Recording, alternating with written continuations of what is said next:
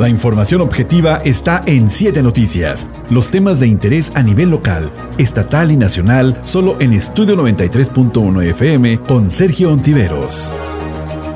¿Qué tal amigos? De nueva cuenta en un podcast más de su noticiero 7 Noticias de Estudio 93.1. Les saludo a su amigo y servidor Sergio Ontiveros y este día, este día, pues se lo dedicaremos precisamente a un tema que está involucrando a millones, a millones de mexicanos, principalmente los pensionados por el Instituto Mexicano del Seguro Social. ¿Por qué a este, a este sector? Pues precisamente las alertas, las alarmas se encendieron porque después de escuchar un comentario que me llamó mucho la atención relacionado con las dificultades de las finanzas públicas, esto para seguir sosteniendo el sistema de pensiones supuestamente, pues la verdad tiene que ser una antena que sea captada por los legisladores mexicanos. Tristemente, les digo que los trabajadores no somos los responsables. La crisis que enfrentan actualmente el régimen pensionario ha sido por la deshonestidad gubernamental directamente. Y no digo la pasada o la antepasada, todas incluyendo la cuarta transformación.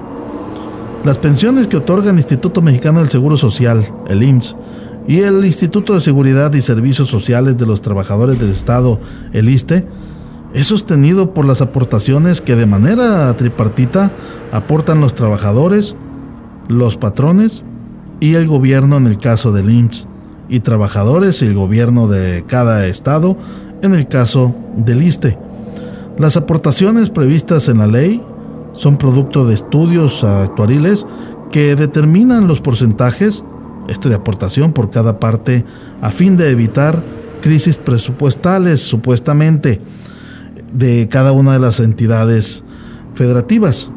De seguridad social para asegurar un sistema pensionario financieramente sano, les digo que tristemente, insisto, están, están caducando, lamentablemente. El único responsable de lo que sucede ha sido la corrupta administración gubernamental, permitiendo con esto cargas presupuestales más allá de sus capacidades económicas que han contribuido en la descapitalización de dichos institutos, poniendo en riesgo, claro, nuestro sistema de pensiones. Ah, pero se anuncian por lo menos, por lo menos de aquí al 2024 pensiones que pues absorberá la federación principalmente para los adultos mayores. 65 y más pues. Es un programa social encabezado e impulsado fuertemente desde la presidencia de la república. Mucho se dijo que el IMSS, ISTE, incluso, incluso Petróleos Mexicanos, Pemex, fungieron como la caja chica del gobierno federal durante décadas desviando cuantiosos recursos para fines distintos a la de la seguridad social.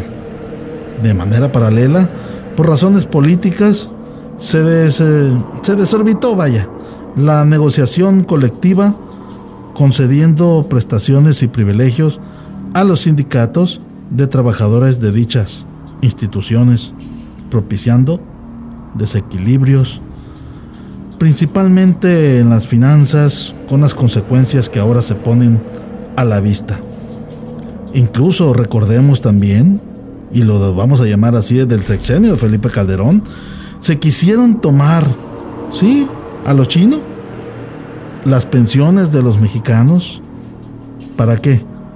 Para invertirlos supuestamente en la bolsa de valores. Hasta ese grado ha sido el descaro.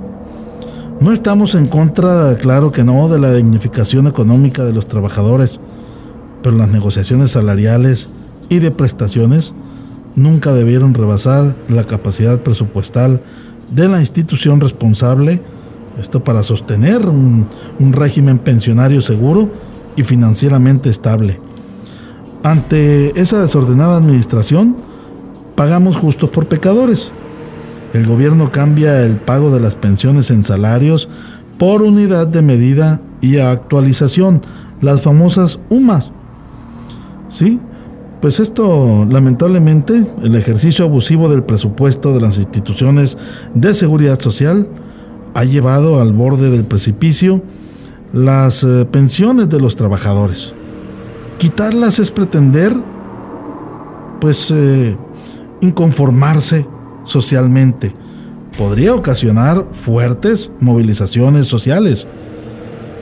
Es con lo único que cuenta el trabajador para asegurarse una vida más o menos digna en contraprestación a sus aportaciones. La pensión del trabajador no es regalada de ninguna manera y eso parece ser que el único que no lo ve es el gobierno. Costeó su financiamiento para recibirla en los plazos establecidos por la ley. Los excesos debieron ser castigados. Se permitió el abuso, mezquina decisión de afectarse precisamente al trabajador en el derecho legítimo a recibir su pensión. Ah, pero los políticos reciben una millonada, así como lo escuchan, aún trabajando 3, 5, 10 o cuando mucho 15 años, pero son privilegiados por el gobierno. Un fondo que debió ser administrado y fiscalizado de manera oportuna y pulcra no admitiría retrocesos en la identificación de los derechos del trabajador en edad adulta. La crisis no la produjeron los trabajadores, insisto. La amenaza de extinción de las pensiones ha sido y es por la desasiada administración gubernamental. Castíguese a los verdaderos culpables de esta crisis y respétese el derecho de los trabajadores de aspirar a una vejez digna. El gobierno tiene el poder político y también el jurídico para refinanciar las instituciones de seguridad social. Si el responsable de la crisis ha sido el gobierno, que la crisis la revierta el mismo gobierno y restituya la confianza en los trabajadores. Bueno, que habrá que adelgazar los contratos colectivos de trabajo, posiblemente es un imperativo. El desafío está en puerta. ¿Quién se animará a hacer este tipo de movimientos financieros? Bueno, cito finalmente el caso del Instituto de Pensiones de Sinaloa. O sea, vamos a aterrizar en nuestro estado. Está en quiebra por los graves desvíos de las retenciones de los trabajadores y la cómplice omisión gubernamental de no realizar las aportaciones que le corresponden a dicho instituto. Y esto estaba pasando concretamente, decirlo y señalarlo, en un sexenio fuertemente cuestionado por corrupción, encabezado por Mario López Valdés, ¿sí? gobierno de Sinaloa, exgobernador. Pero, ¿qué se ha hecho?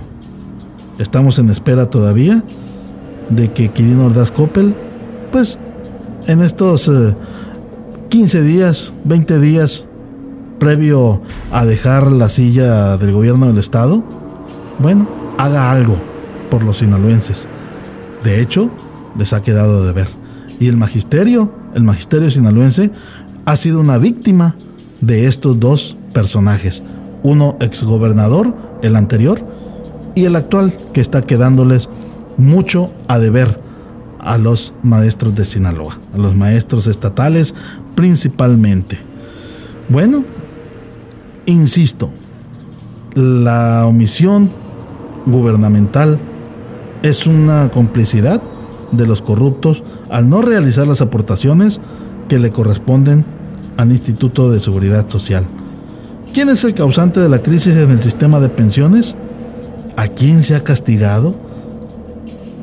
Esas son las preguntas que dejo al aire. Suprimir las pensiones es tanto como decir, mexicanos, al grito de guerra. Y vaya, al grito de hambre pudiera ser también, porque definitivamente lo que se quiere hacer con millones de mexicanos, y eso se la dejo a los legisladores que según son nuestros representantes populares, pues vamos a ver si realmente nos defienden en el Congreso de la Unión. O usted, o usted, estimado amigo, ¿qué opina? Muchas gracias, soy Sergio Tiveros, nos escuchamos la próxima.